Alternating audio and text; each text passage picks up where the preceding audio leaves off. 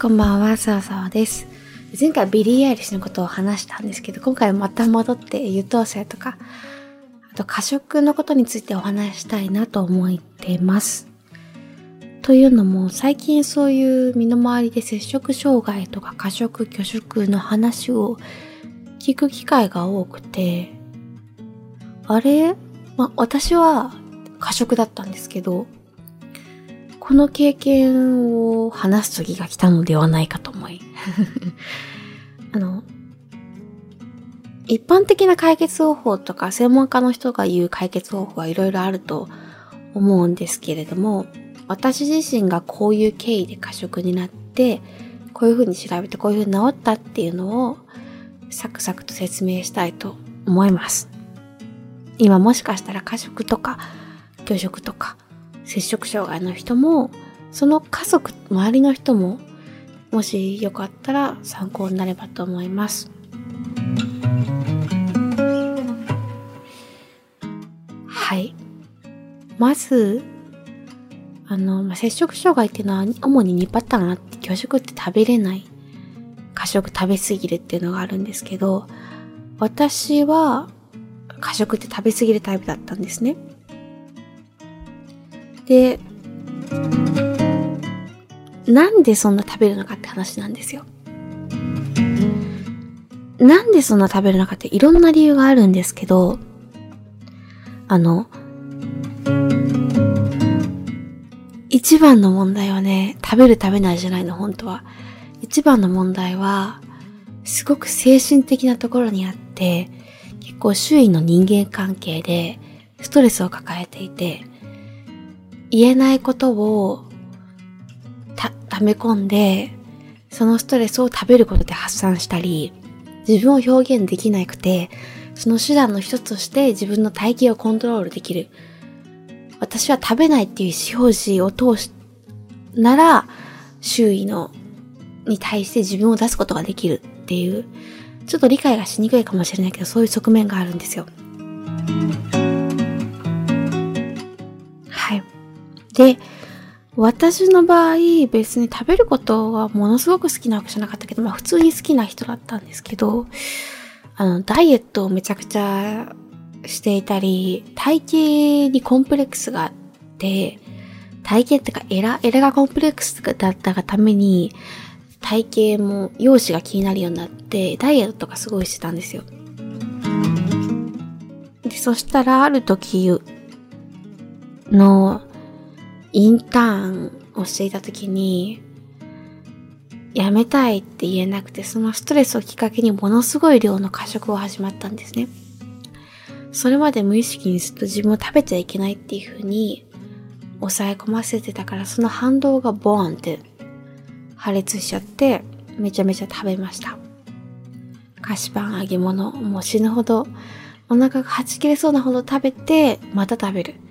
あの、吐くパターンの人もいると思うんですけど、私は吐けなくて、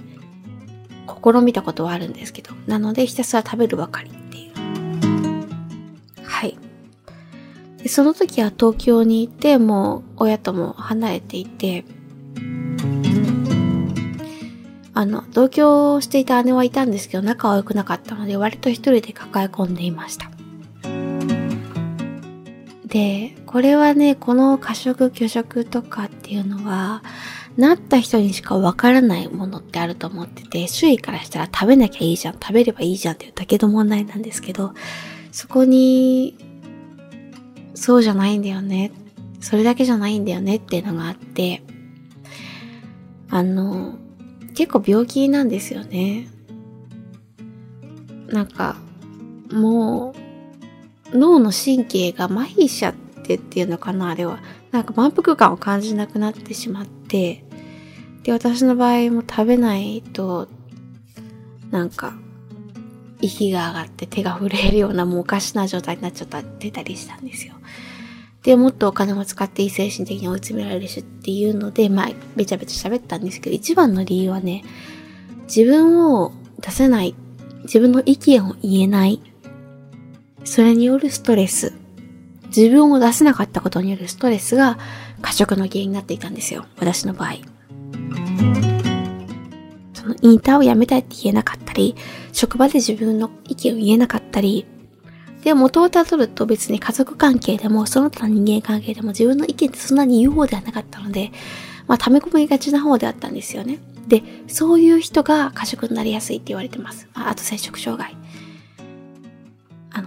いい、子、優等生が摂食障害になりやすいって言われてます。あの、結構、私は心理学も学んでたし、そういうもう自分でも悩んでたんで、いろんな文献見たんですけど、そういうふうに書かれているものは結構あります。100%正しいかといえばいろんな意見があるんですけど、傾向として、親の期待に応えていたいいことが我慢しがちな子とか、意見を溜め込みやすい子は、それを食によって発散することが多い。それが過食につながったりする。あと、拒食。気負いないから溜め込んだり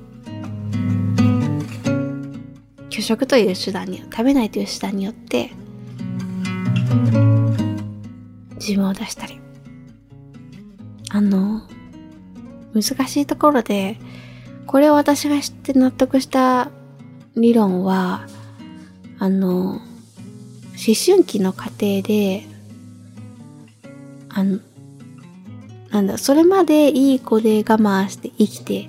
まあ普通にちゃんとしてこれたけど、だんだん思春期で自我が芽生えてくるから、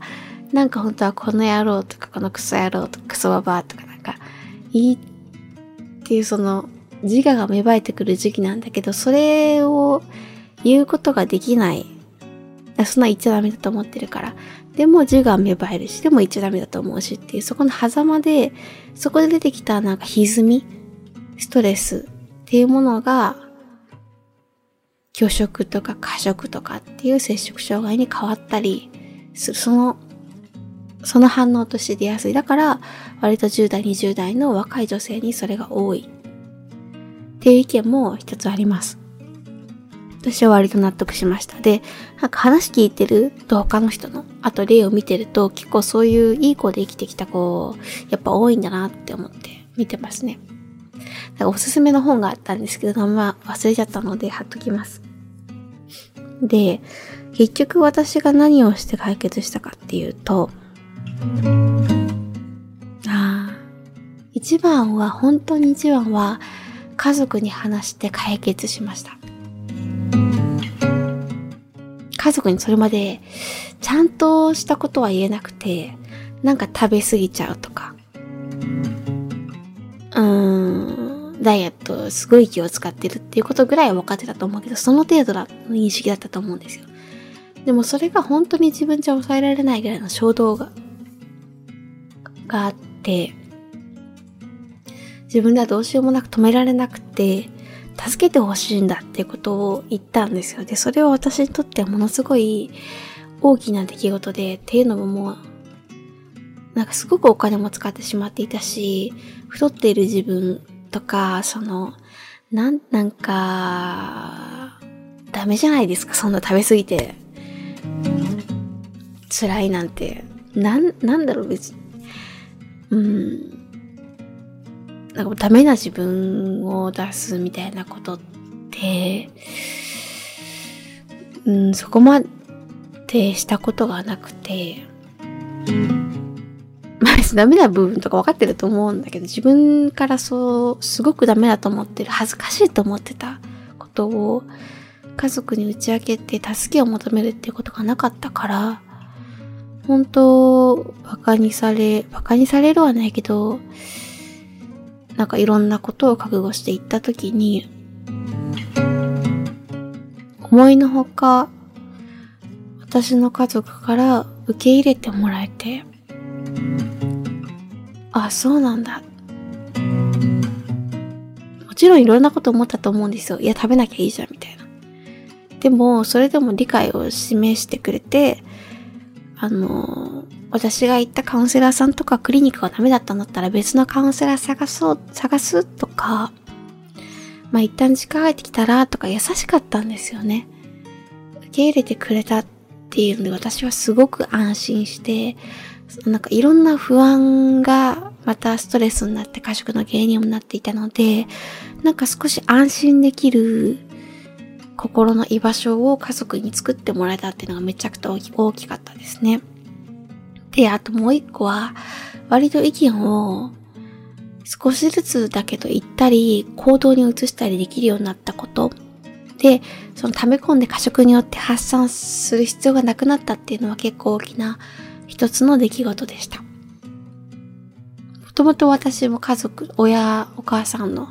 顔色を伺って、怒られるっていうよりかは、喜ばせたいし、不機嫌な顔見たくないし、お母さんに笑っていてほしいから、そのために私が言う必要のないことは言わないし、お母さんの方が話を聞いてほしければ、それに関して言うみたいな、あの、聞くみたいな感じだったので、もともと自分の意見を言う方ではなくて、そんなに。だけど、それこそ大学生とかになって、自分を出したいっていう練習をちょっとずつ積み重ねていった中で、なんかもう、そのインターンを結局やめたんですけど、その一番問題だった。その後も何かしら本当になんかすごく嫌だって心が拒否反応を起こしてることは、ちゃんとやめようとか言おうとかっていうことを怖いながらにやっていって、割と今は、本当に言いたいこととか、うん、自分の大事な